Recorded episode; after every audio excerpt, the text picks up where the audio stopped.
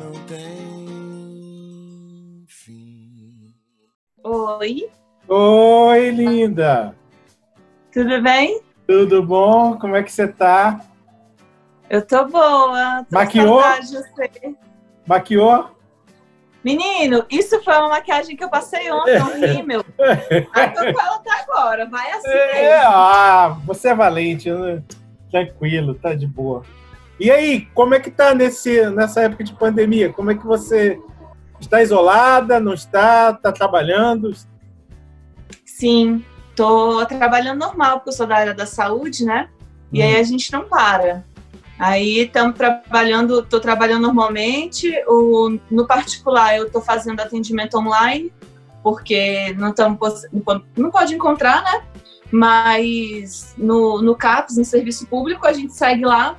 E desde a semana passada que a gente começou a trabalhar nas, nas tendas, né? Nas tendas de testagem do Covid. Ah, você tá na tenda? a gente está fazendo escala. Eu não vou todo dia, mas aí escala lá dentro do serviço e a gente vai revezando.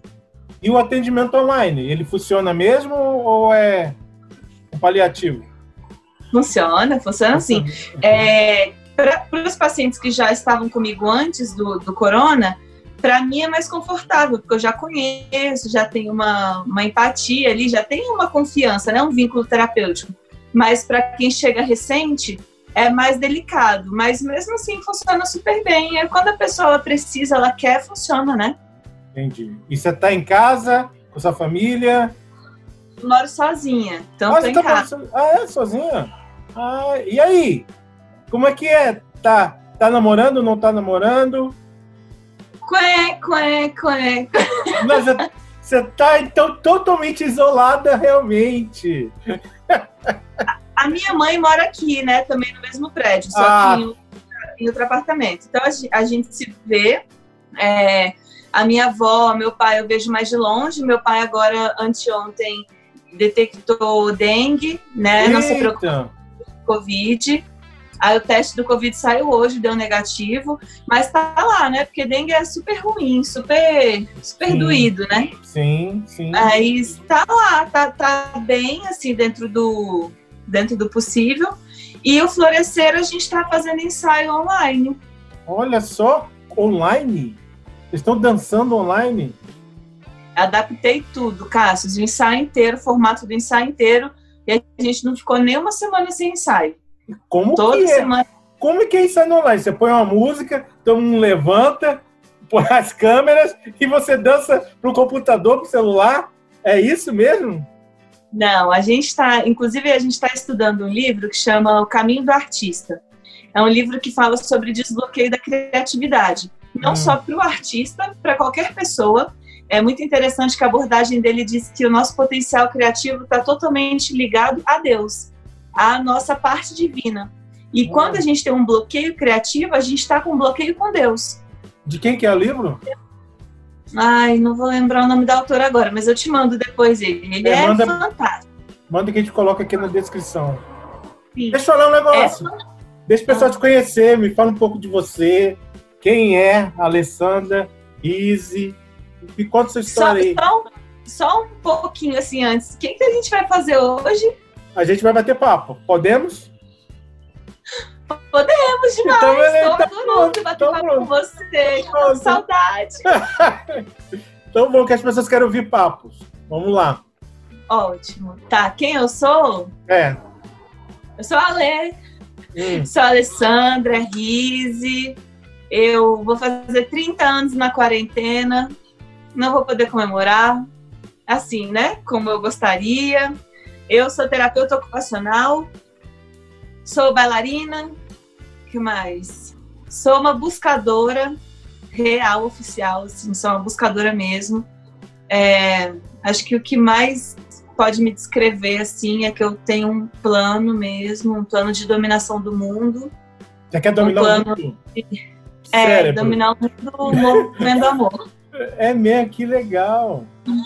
É. Eu trabalho todos os dias para isso. Porque é, a dança começou primeiro na sua vida? Sim. Como eu comecei a dançar com 10 anos, numa, numa, num projeto que tinha na UNB que chamava Oficinas Infantis. Então era um projeto super acessível financeiramente falando, e a gente podia escolher duas, três atividades para fazer no período contrário da escola. E aí eu vi o sapateado, é, tinham várias coisas que eu queria fazer, e a minha mãe falou: Filha, de tudo aí que tem, você pode experimentar o sapateado? Seu avô era sapateador. Sério? Meu avô, é, Aonde? Eu, eu fiquei sabendo disso nessa época. Ele, ele construía os sapatos dele e ele aprendeu a sapatear sozinho. Aonde isso? Aqui em Brasília? No Rio, é, Rio. Eles moraram um tempo aqui em Brasília, mas acho que o meu avô é do Rio, acho que ele é carioca. Mas é, sapateava o quê? Era um grupo, ele sozinho? Como Não, ele sozinho. Ele via na TV e ele era, sempre foi muito inteligente. Com a morte do pai dele, muito recente, ele teve que ajudar muito na casa e ele era muito vaidoso. Então ele aprendeu a costurar as roupas dele para estar tá sempre arrumado. Ele fazia tudo. E aí ele construiu o sapato de sapateado, fez o sapato e, e sapateava. E qual o nome dele? Registrar? Rubens. Rubens, Rubens o quê? Rubens Rizzi. Oh, que legal. É, muito lindo. E, e aí, a Aulinha... E aí, e aí ela sempre quis fazer, mas nunca fez. Ela falou: você pode experimentar? Se você não gostar, tudo bem, você, você larga, mas eu queria que você experimentasse. Falei, claro. E aí me apaixonei pelo sapateado, fiquei no sapateado seguido, assim, sem interrupção, entre 8 e 9 anos, até os meus 18, 19 anos. E aí, com o sapateado, dancei várias outras coisas, né? O grupo tocava percussão, é, jazz, balé, street, fui experimentando coisas. E aí, quando eu saí de sapateado, fui convidada para uma companhia de dança de salão, dancei nessa companhia um ano, e depois disso, é, já estava na faculdade, comecei a dar aula de dança com 15 anos. Agora, dia 29 de abril, foi o Dia Internacional da Dança. E eu estava procurando umas fotos e, e, relembrei, assim, sabe, uns momentos. 15 Quando anos? eu estava no ensino médio. Você, Oi? você estava dando. Você começou a dar aula com 15 anos? 15 anos. Meu Deus, eu... é precoce mas sempre fui, né, assim, com essas coisas de, de, de, busca mesmo, né, assim, de independência, de autonomia, sempre fui. Eu lembro que eu estava no ensino médio, no, fazia ensino médio no CEUB, e aí eu falei, ai, eu quero ter meu dinheiro, eu quero mostrar para as pessoas que eu sei fazer isso.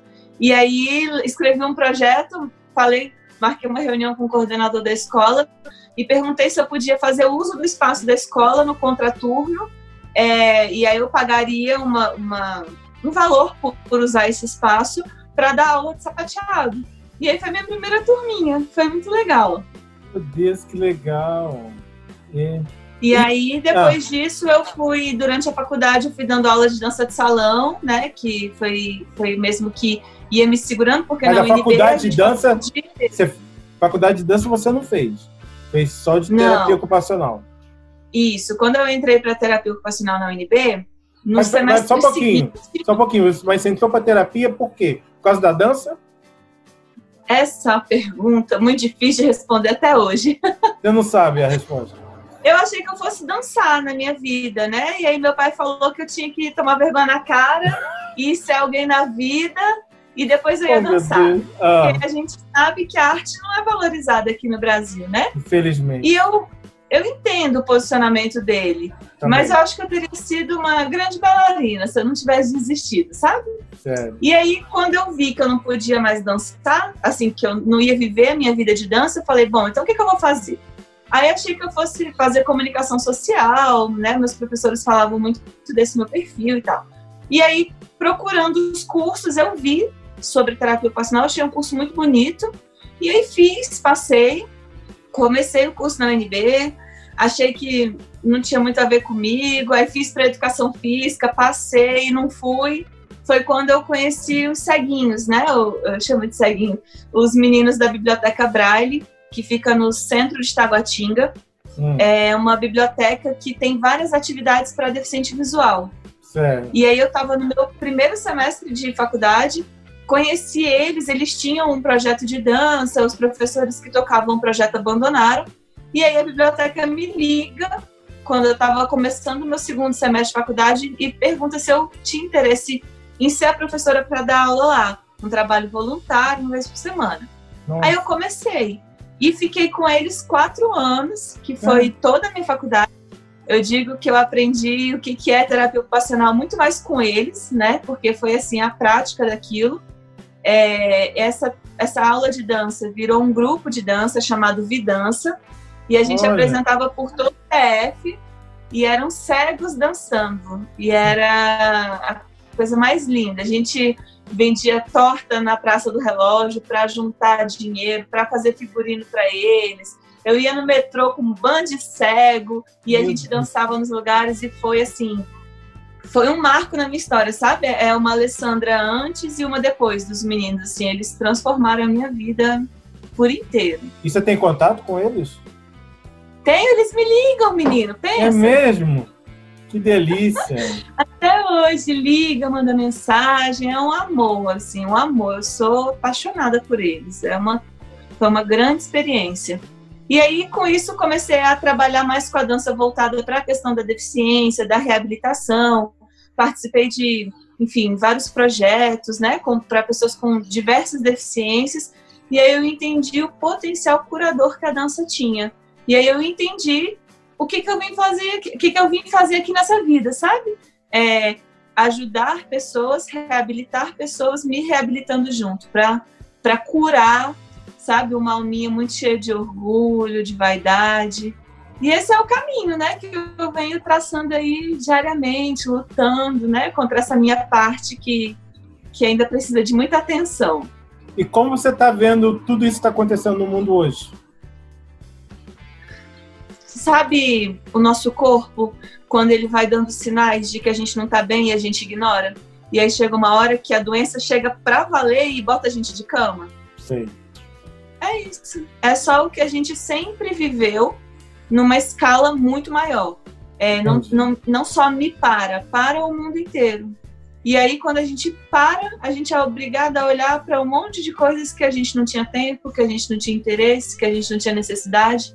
E agora a gente vê que é o que é mais importante mesmo, né? E, e tá é... acontecendo isso contigo? Você com você mesmo, você tá... Tá. Quando a, quando a pandemia começou aqui no Brasil, hum. eu não me liguei muito a ela. Eu acho que isso é acho muito todo mundo, meu, assim, de, mundo. na hora que a coisa...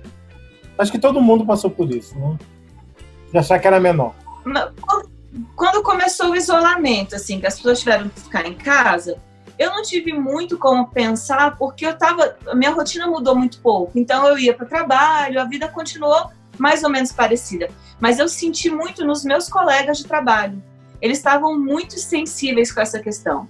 E aí, não sei se é uma, uma forma minha da minha personalidade, que na hora que o trem aperta, eu seguro, sabe? Então, me posicionei, conversei com a equipe, fiz toda a parte de de sustentação emocional da equipe mesmo, sabe? Fazendo dinâmica, intervenção com eles, para a gente ficar bem, porque a gente é uma equipe de saúde mental. Sim. Então, assim, a gente pode, pode estar atendendo tanto paciente que chega lá no CAPS com o Covid, a gente pode nem estar tá sabendo, mas eles chegam lá com uma demanda, com uma carga muito grande emocional. E aí, para isso, a gente precisa estar bem. Sim, né? lógico. Então, eu vim lidando e estava bem tranquilo. Quando foi na semana passada, um dia eu deitei na cama à noite para dormir e aí, pela primeira vez, me deu medo, sabe? É, me deu medo, inclusive, de uma coisa que a gente no Espiritismo fala tanto, conversa tanto, que é a morte. E aí a gente vê como é, é eu brinco muito com os meus pacientes que tem um tempo de download, de você entender aqui na razão para entender aqui na emoção. Então, às vezes a gente entende, ah, beleza, reencarnação, a gente nasce, a gente morre, vai viver de novo, tá tudo certo, tranquilão. E aí, na hora que é essa morte, a possibilidade da morte, ela chega muito perto, fica diferente a coisa, né? E aí eu comecei a me pegar pensando nisso, cara, e se for a minha vez? E se eu tiver que ir para um hospital, ficar internada sem meus familiares juntos? E se for um familiar meu, né? E dois dias depois o meu pai começa com um quadro de muita dor e febre. Você e preocupada, né? Lógico. Nossa, demais, assim, porque febre é, é, o, é o nosso alarme, né? Assim, a pessoa teve febre, é onde as nossas anteninhas precisam ficar ligadas com relação ao Covid. E aí é um dos, dos principais sintomas, né? Sim. E aí eu falei, pronto, né? Agora, agora sou eu de novo. E fui lá, mas lidando com esse medo, o medo da perda, muito grande. Mas saiu o resultado aí há dois dias, é só a dengue mesmo, né? Tá, tá tudo certo, não é Covid. Mas isso dá uma mexida na gente. E como você vê o mundo pós-pandemia? Silêncio dramático. Pausa dramática. Cassius, eu confesso que eu tenho muito medo. Sério? De quê? Sério. Porque. Vamos ver se, se vai dar para entender o que eu vou dizer. Assim, é, só existe uma mudança real na gente quando a gente não aguenta mais ser do jeito que a gente é. Sabe quando você vive uma vida que não tá boa e tá todo mundo te dizendo, olha, esse negócio não tá bom, você precisa mudar, mas você só vai mudar na hora que você é, é uma frase que eu gosto muito, que a gente só muda quando a dor de não mudar é maior que a dor de mudar. Então, meu, meu medo é que não tenha doído suficiente ou não tenha sido ou não seja uma tomada de consciência suficiente para a mudança do comportamento da massa. Eu sei que muitas pessoas vão carregar mudanças, comportamentos de mudança, e penso que principalmente as pessoas que perderam pessoas próximas, porque vão ter uma dor real perto, sabe? Mas minha preocupação é que não exista essa conscientização muito profunda de que a gente é um só, sabe? É, então, a minha, as minhas escolhas, o meu comportamento influencia diretamente em você. A, a pandemia está aí para mostrar isso para gente, mas ainda somos indivíduos que, que, estamos muito ligados nessa questão do uno, né? Da unicidade no sentido de eu sou independente do outro e não é assim, né? A gente está totalmente ligado. É. Então, eu não sei, numa utopia, eu espero que o mundo esteja muito diferente, que as relações mudem muito, que a gente consiga trabalhar muito em cima do amor e não da dor, mas eu não sei. E, e as pessoas que chegam até você relatam alguma, assim, tem um, alguma, alguma frase, alguma palavra que você vê que permeia todo mundo que conversa contigo? Uma palavra uma frase? É, ou um jeito, agora... algo externo, que elas que você percebe, que você percebe pelo corpo da pessoa, você já percebe um monte de coisa, lógico. É, eu, o que está muito forte nas relações atualmente, pelo menos perto de mim, é esse desejo do contato físico. Então, eu tenho ouvido muitas pessoas falarem assim: Nossa, eu não sabia que eu sentia tanta falta de um abraço. Nossa, como eu queria te dar um beijo, sabe? Ah. E, e, esses movimentos pausados, assim, de vai e. Não pode. pode. É, é. E aí lá no serviço a gente fez isso né, nas primeiras semanas, mas hoje em dia a gente já fala, ai não, vem aqui, dá um abraço Vocês estão burlando as regras! Não dá! Não, mas olha. Não dá como assim? Não dá! Ó, é burlar com consciência. Ah, Quando tá. a gente abraça. Eu posso. posso pode, lógico, a lógico. Gente... Você pode tudo aqui, vai. a gente abraça. Primeiro, quando é uma situação emocional importante, a gente sente que o abraço ele é muito, muito necessário naquele momento. A gente abraça de máscara e a gente não abraça com o rosto perto. Eu viro o rosto para lá, a pessoa vira para cá, ah, aí tá. dá aquele abraço e solta. Aí tá ah, tudo bem. Tem uma técnica. Ai, ai, agora explicando ficou fantástico. Tem. Ficou, ficou maravilhoso. Eu acho que essa técnica, se a gente passar ela para as pessoas, vai ajudar a melhorar o corona logo. Viu que beleza? É, você tá é isso, assistiu algum... Você assistiu alguma série? Viu, viu algum filme que você gostaria de falar? Nossa, esse, esse filme, essa série é fantástica nesse tempo aqui que eu tô assistindo. Gostaria de passar a sua experiência. Eu tô trabalhando muito, né, Cassius? Então não tô assim com tanto tempo para ver TV, nunca fui muito de ver TV. É, eu vejo uma série quando ela, quando ela sai, quando a, o novo, a nova temporada sai, né? Hum. Que eu gosto muito, que é a Blind Spot, que no, traduzindo aí na, no Spotify eles chamam de ponto cego. Essa última temporada me chamou a atenção porque ela trabalha muito com essa questão da dualidade que existe dentro da gente. É, a Alessandra boa e a Alessandra ruim Então, é, eu só quero ser a boa e quero me esquecer da ruim. E isso é impossível, porque aí quando essa ruim aparece, ela toma conta. E aí o, o a temporada vai, vai trazer para a gente de uma forma muito explícita, assim, muito bacana, que na verdade a gente precisa ser a integração dessas duas partes. É um documentário? Nós somos memória. Oi? Ele é um documentário ou é um filme mesmo? Uma série mesmo? Não, é, é uma série policial cheia Olha. de. É, cheia de prisão de bandido, dessas coisas, mas ela é muito inteligente, né? Assim, a, a sinopse é uma mulher que é uma bolsa que aparece na Times Square, eles esvaziam a Times Square e sai uma mulher de dentro dela, tatuada dos pés à cabeça, sem roupa, e ela não sabe nada dela, ela não sabe o nome dela, ela não sabe não tem nenhuma lembrança, nada. E aí a série ela vai se desenvolvendo com cada tatuagem dessa resolve hum. um crime, resolve uma questão e ao mesmo tempo a vida dela vai sendo lembrada, esclarecida, então é bem inteligente, sabe? Nossa, eu já, eu já ouvi falar dessa série aí. Já ouvi falar. É, ela é muito e, boa. E Só filme? que essa última temporada traz esse, essa, esse foco emocional, esse foco da psique da gente, né? De a gente tem que aceitar nossas duas partes, né? A Alessandra boa e a ruim, porque é ela que fez eu chegar até aqui. E aí, quando eu aceito as duas partes, eu posso escolher é, dar atenção para uma delas, né? Mas sem excluir nenhuma. É bem legal. E filme, algum não? Filme não. Então, teve aí o Poço, né? Que foi um filme Você bem viu? falado, bem discutido, vi. Nossa, eu, eu, eu parei, eu comecei a ver. Teve um momento que foi teste, eu falei, tem que parar, eu tenho que me preparar para ver o restante. Vai. E é isso mesmo, assim, ele é um filme que incomoda, acho que essa é a palavra, sabe? Ele incomoda. Justamente tem uma outra frase que é da minha terapeuta e eu uso com todos os meus pacientes que eu amo, que é bateu, doeu, toma que é seu. Então, para mim, o mais interessante do filme foi aonde foi que ele me doeu mais? Aonde foi que me incomodou mais, né? Oh, o que, que para mim, o que que para mim é tão absurdo? E aí é nesse ponto que a gente tem que olhar para onde a gente faz aquilo, entende? De forma diferente, né? Assim, ah, o que mais me incomodou no filme foi o canibalismo. Nossa, mas eu não sou canibal, eu não como pessoas. Mas o que que representa para você comer pessoas, né? E que parte disso tem dentro de você? Por isso que incomoda.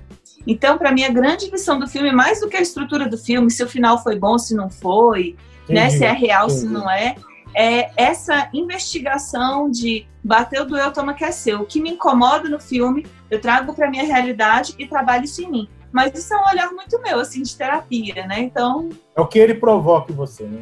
isso. E você se considera espírito ou não? Não sei. Uma pergunta que eu não sei. Eu adoro. Eu acho, na verdade, que eu tava esperando esse momento chegar. Ah, é? Eu adiei. Eu, eu ia fazer no começo, eu falei, não, deixa, deixa ela ficar mais à vontade, que ela tá em dúvida do que, que é. Ela tá toda cheia de coisinhas, deixa ela ficar mais à vontade. Então, cara, você sabe que eu passei por uma fase aí de. Não é rebeldia, porque rebeldia tem um, tem um quê de maturidade, mas um processo Adorei! Os jovens que estão assistindo vão adorar essa frase fantástica. Rebeldia tem um quê de maturidade que eu concordo. Mas é verdade, né? Por que, que falar tanto rebelde sem causa? É porque não tem estrutura para estrutura emocional, maturidade mesmo, né? Então, assim, eu não considero que foi uma rebeldia minha, mas foi uma. Como se fosse uma revisão mesmo, sabe? Daquilo que eu acredito, daquilo que eu não acredito. É, a gente sabe que as religiões elas são feitas pelo homem e, e aí pega, né? Porque a gente se decepciona e aí a gente confunde tudo e acha que o problema é Deus e Deus não tem nada a ver com isso. Então, assim, hoje eu consigo dizer assim, com, com clareza mesmo, que eu sou espírita. É, é, a, é a filosofia que, que eu entendo, que mais se aproxima do que eu acredito, do que eu estudo, que eu acho que consegue se aproximar da, do que eu trabalho, inclusive na minha área como terapeuta, né? É, faz muito sentido para mim. As minhas abordagens, inclusive com florescer, né, são todas com o embasa, embasamento do kardecismo. né? Mas eu hoje ainda não consigo é, estar em um centro, sabe? É, me vincular no sentido de de estar ali. Eu, eu hoje entendo, educo e trabalho a minha mediunidade de uma forma muito diferente. Ainda que seja embasada no kardecismo, entende? No espiritismo, mas é, é diferente. E eu precisei desse período de luto. Eu acho que, eu acho que foi isso, foi mais um luto mesmo, sabe? Um luto de, de ter sentido que eu perdi o kardecismo dentro de mim e hoje a gente vem fazendo as pazes, né? Eu venho entendendo que o kardecismo é algo muito mais muito maior do que do que as experiências que eu tive, né? Você é uma pessoa que me que me traz muito esse essa parte que eu acredito do kardecismo. Você sabe que quando eu preciso eu recorro, né? Você tem, você é alguém muito amoroso e firme dentro do espiritismo para mim, e eu gosto muito disso. Então eu vou tentando me, me apegar a esses bons exemplos para me sustentar nesse espaço, sabe? Nossa, tá mal de exemplo, você... mas tudo bem. É, Ale, é, deixa eu perguntar, quando que os espíritas vão aceitar a dança como arte que pode ser exercida na casa espírita? Quer, quer a resposta fofa ou você quer a resposta de verdade? Lógico que é de verdade. Fofa ou até gente fofa, vai. Bom, quando o kardecista vai, vai aceitar a dança, né? Quando o kardecista aceitar o diferente. Mas assim, Ai, aceitar o diferente delícia. de verdade. Delícia de resposta, adorei. Já valeu, já valeu tudo a resposta. É isso. É, existe um discurso muito bonito de que se aceita tudo. E eu senti e sinto na pele há três anos, com o florescer do meio espírita, que isso não é verdade. E por isso, enquanto o espiritismo tiver resistência, o florescer vai ser resistência. E por isso eu não posso levantar a bandeira de espiritismo para florescer e dizer: Oi, nós somos um grupo espírita. Não posso. Você, você já sofreu algum preconceito?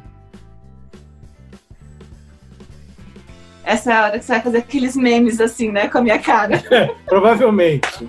Quem está editando é o momento. Quem está editando, momento chave é agora. Uhum, é, sim.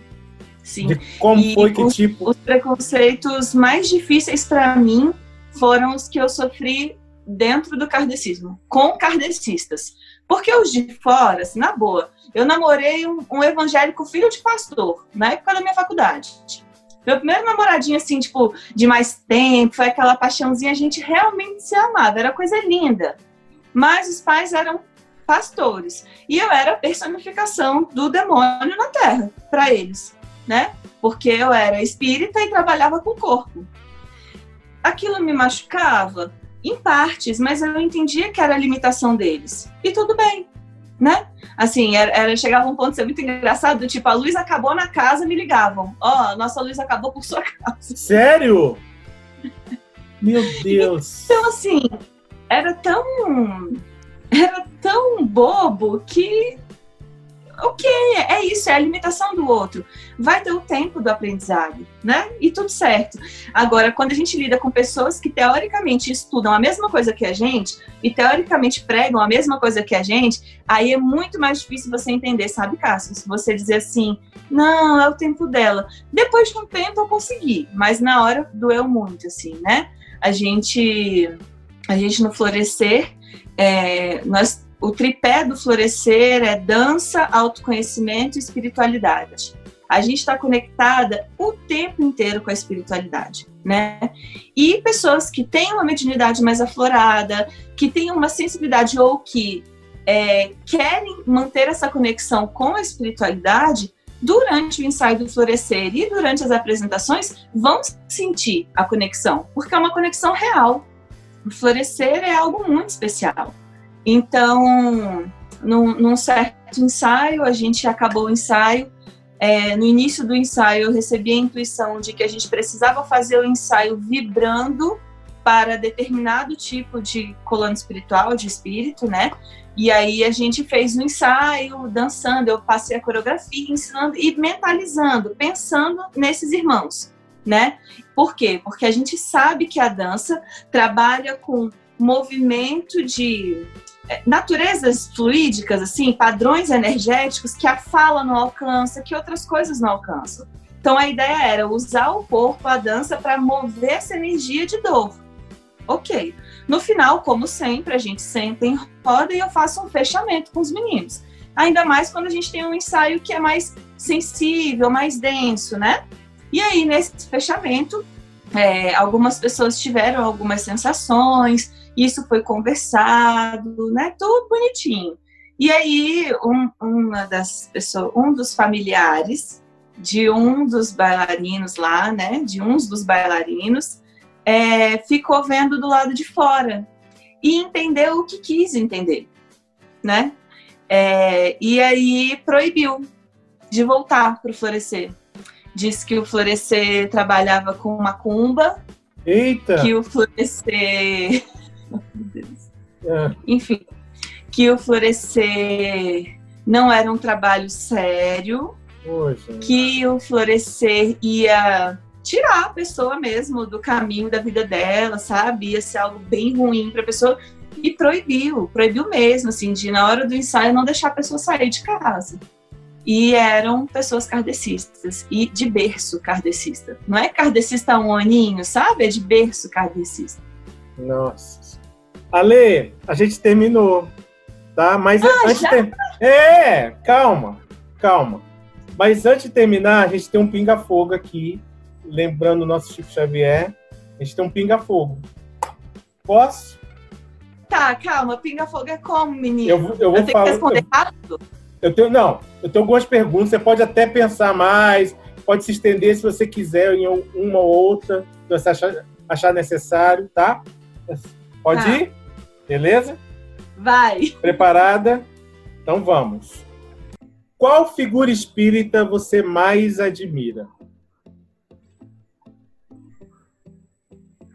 Ave Maria. Então, incrivelmente, depois que eu comecei a estudar mais a fundo, foi o Divaldo. Hoje é o Divaldo. Legal. Todd ou Nescau? Ah, Nescau com toda certeza. Qual livro espírita você mais gosta? Então, Teve, tem um que eu li, eu era muito pequena e eu adorei ele. Até hoje eu tenho umas lembranças tão boas dele, que é aquele Eustáquio, acho que. Eustáquio 13... de Tomás Eustáquio. Eu, eu, não, é, Abel Braga. É um, Abel... Fala de, de 13, 13 encarnações Isso espírito. Isso, isso, isso. Gente, como eu achei esse livro gostoso. Tem outros muito bons, mas esse, acho que talvez tenha sido o primeiro livro que eu li, porque tem uma linguagem mais fácil. Eu devia ter uns 12 anos. Minha mãe falou: lê esse aqui. E eu adorei. É de Abel Graça, se eu não me engano. Muito bom. É, biscoito ou bolacha? Gente, Brasília, biscoito, claro. Cite uma virtude que lhe caracteriza. Coragem. Você já leu todas as obras básicas? Vale pedaços, assim? Tipo, vale. muitos pedaços? Vai, você leu Agora muitos pedaços dizer... de muitas obras. Como é que é? Você leu muito, muitos pedaços de muitas obras. É isso? Não, da, das obras básicas. Sim, vai. É, vale, vale, vale. Já li muitos pedaços. Agora, sim, te dizer se eu sei de já ter lido do início ao fim, eu não sei, não. Hum. Tem algum que. Desculpa, tem algum... Não, bater... beleza. Tem, tem algum que te chama atenção? Cássius. Não. Uai, o, o, clássico dos clássicos. Qual? Livro de carteira. Qual? Fala! O Evangelho. Tá! Pode ser que para outra pessoa não seja, mulher. Oh. Ah, meu Deus. É, tá. tá bom, valeu.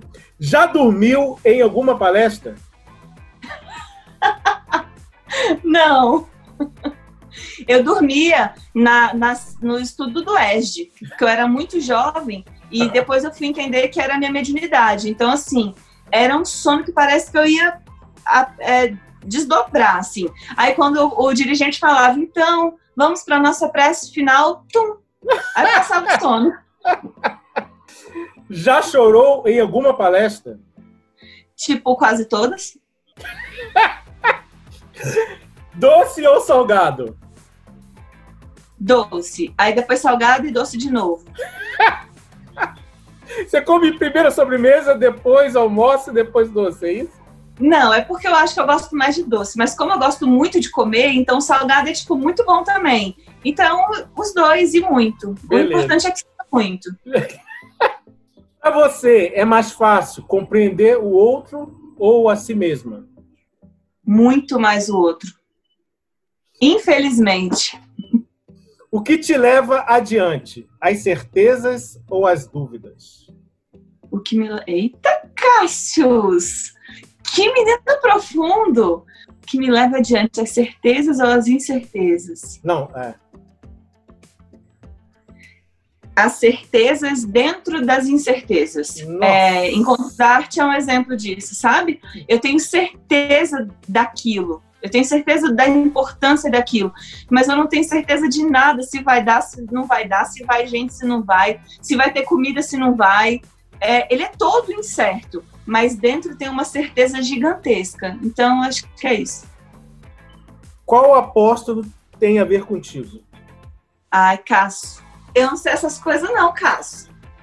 Você edita isso aí, apaga essa, essa pergunta, entendeu? Você não conhece nenhum?